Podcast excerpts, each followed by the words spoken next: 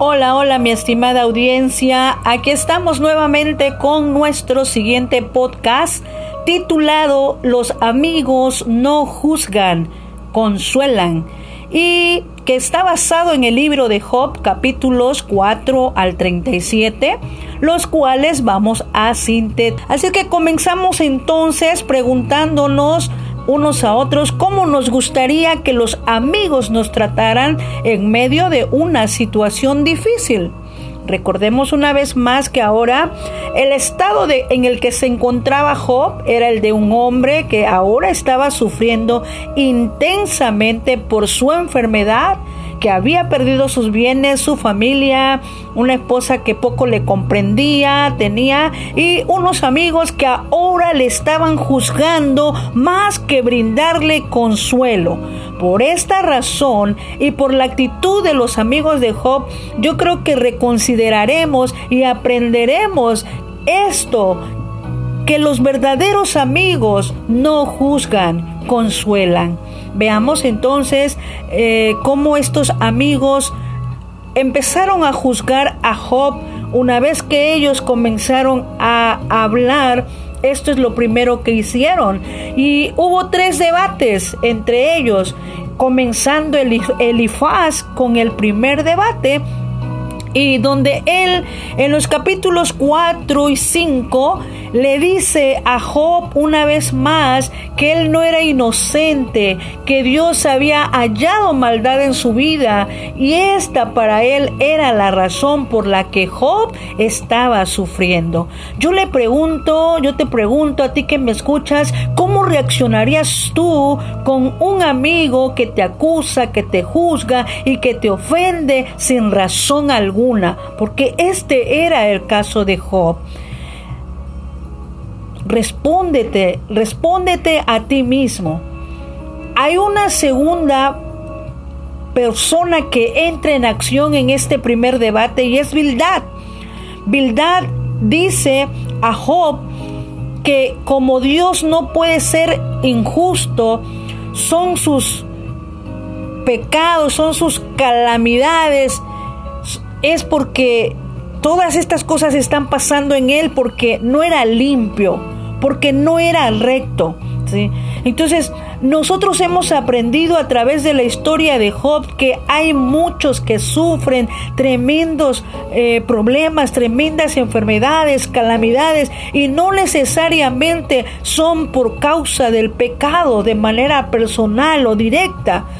Pero para Bildad, Job estaba sufriendo porque él no era recto delante de Dios. Y entra una tercera persona al primer debate y es Sofar. Sofar en los capítulos 11 en adelante, él también le dice a Job, aunque tú dices que no has pecado, pero lo que estás sufriendo realmente no se compara, todavía le dice, con lo que merecen tus hechos. Es decir, para Sofar, él pensaba que Dios quizás tenía una tabla de castigos o torturas o gravedad del pecado, por lo que le estaba diciendo a Job, estas palabras. Pero en realidad esto no es así. El pecado delante de Dios, sea chico, sea grande, es pecado, del tamaño que sea. Entonces estos, estos tres hombres comenzaron injustamente a juzgar a Job de esta manera. Pero hay un segundo debate y otra vez entre Elifaz en el capítulo 15 15 hasta el capítulo 17, donde él ahora le está diciendo a Job, mira, tú no eres, no tienes nada de, de sabiduría, eres un pecador, eres un ignorante, en otras palabras. Qué tremendas palabras, ¿verdad? Porque en realidad Job estaba necesitando consuelo, no, no quienes le juzgaran. Suficiente era el dolor que él estaba pasando para esta situación. Yo creo que ya Job no necesitaba de enemigos, con los que tenía como amigos eran más que suficientes. Pero vuelvo en Bildad. Bildad también entra otra vez al segundo debate y también le sigue diciendo a Job por tu pecado, por tu maldad. Esto está en el capítulo 18 donde vemos a, a nuevamente juzgando la vida o la situación que estaba pasando su amigo Job. Entra Sofar también en este segundo debate y donde también le dice a Job los malos o los que están haciendo lo malo reciben una calamidad tras otra. Este en el concepto personal de Sofar, según el capítulo 20, es lo que él pensaba también acerca de la situación de Job.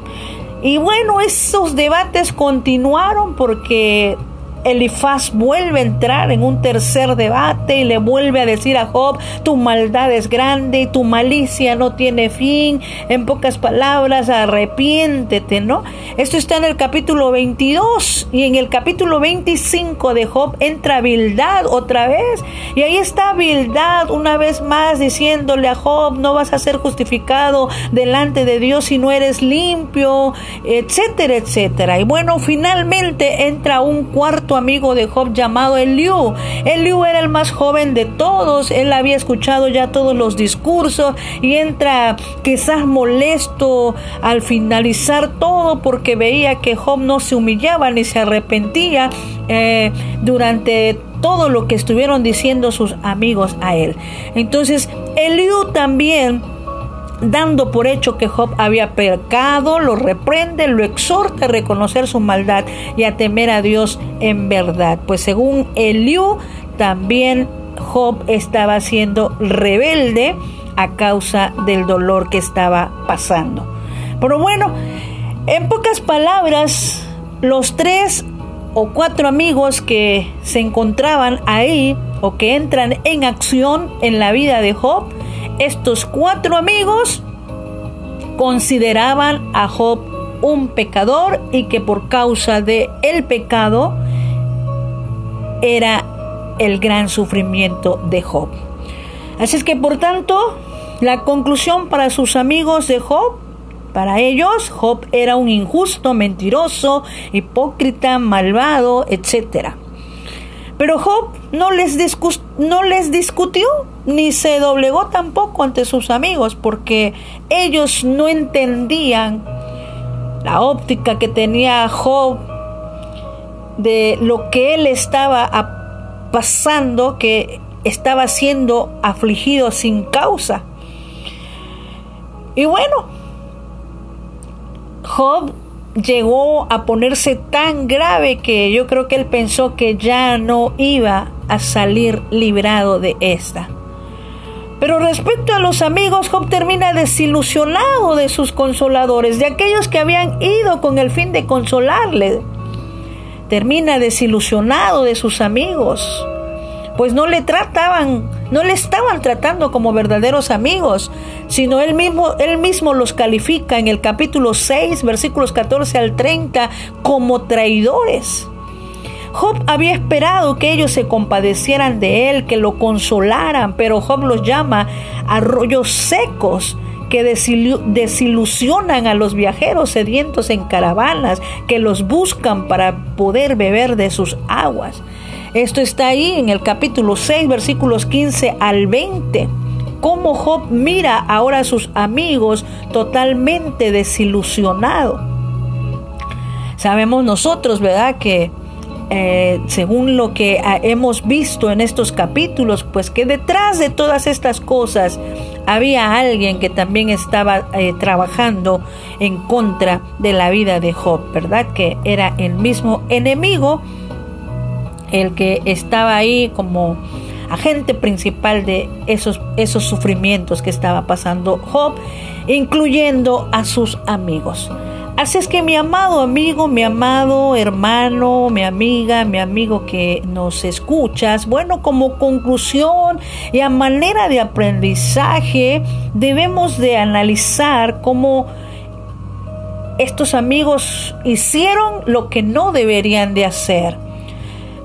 Aprendamos que antes de juzgar, o antes que juzgar, debemos consolar, debemos solidarizarnos con los amigos que están sufriendo, preguntándonos cómo podemos ayudarlos. Job nos enseña que una persona que está necesitada, como en el caso de él, lo único que deseaba era ser consolado. Y esas personas que sufren no necesitan personas que les juzguen. Suficiente con lo que están pasando. Y solo esperan ser consolados por sus amigos. Aprendemos también que los justos también sufren, no solamente el pecador, sino que también los justos sufren. Algo más también que debemos de atesorar de esto, de esta palabra, es que debemos, nuevamente repito, debemos poner nuestra confianza en Dios, porque los amigos pueden fallarnos.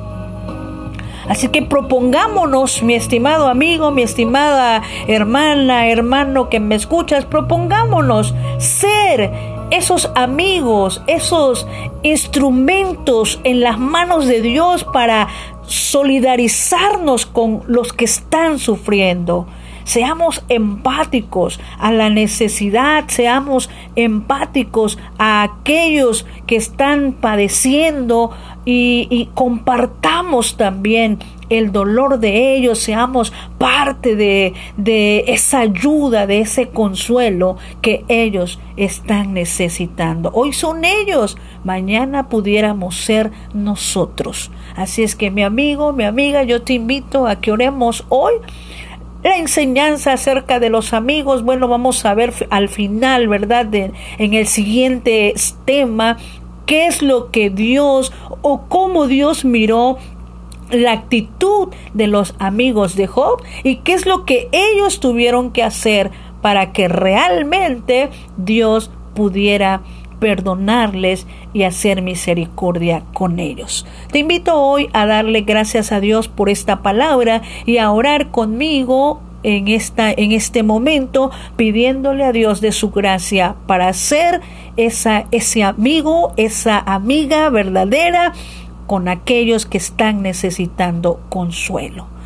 Padre y buen Dios, te damos gracias en esta hora. Y una vez más, Señor, ponemos nuestras vidas en tus manos, te pedimos que nos hagas un instrumento de tu amor, quita todo lo que no te agrade de nosotros, que podamos ser realmente esa persona que practique el amor hacia sus semejantes, ayudándoles a conocerte a ti, nuestro mejor amigo, que moriste en una cruz para perdonarnos y que de esta manera no seamos también juzgados en el día del juicio. Señor, ayúdanos a ser agradecidos contigo, Señor, y a ser ese instrumento que que hable, Señor, que enseñe a los demás acerca del perdón, acerca de la misericordia y acerca de que tú eres el mejor consuelo para nuestra vida. Señor, en el nombre de Jesús ponemos en tus manos a todos aquellos que están sufriendo, Señor, sean familia,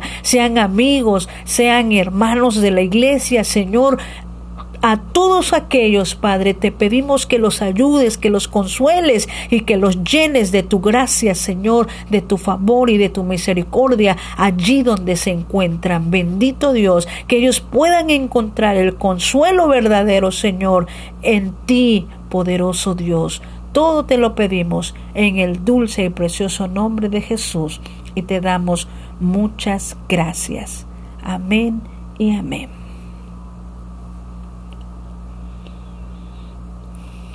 Muchísimas gracias, mi estimada audiencia, por escucharnos. Dios nos ayude a ser verdaderos amigos que sepan consolar.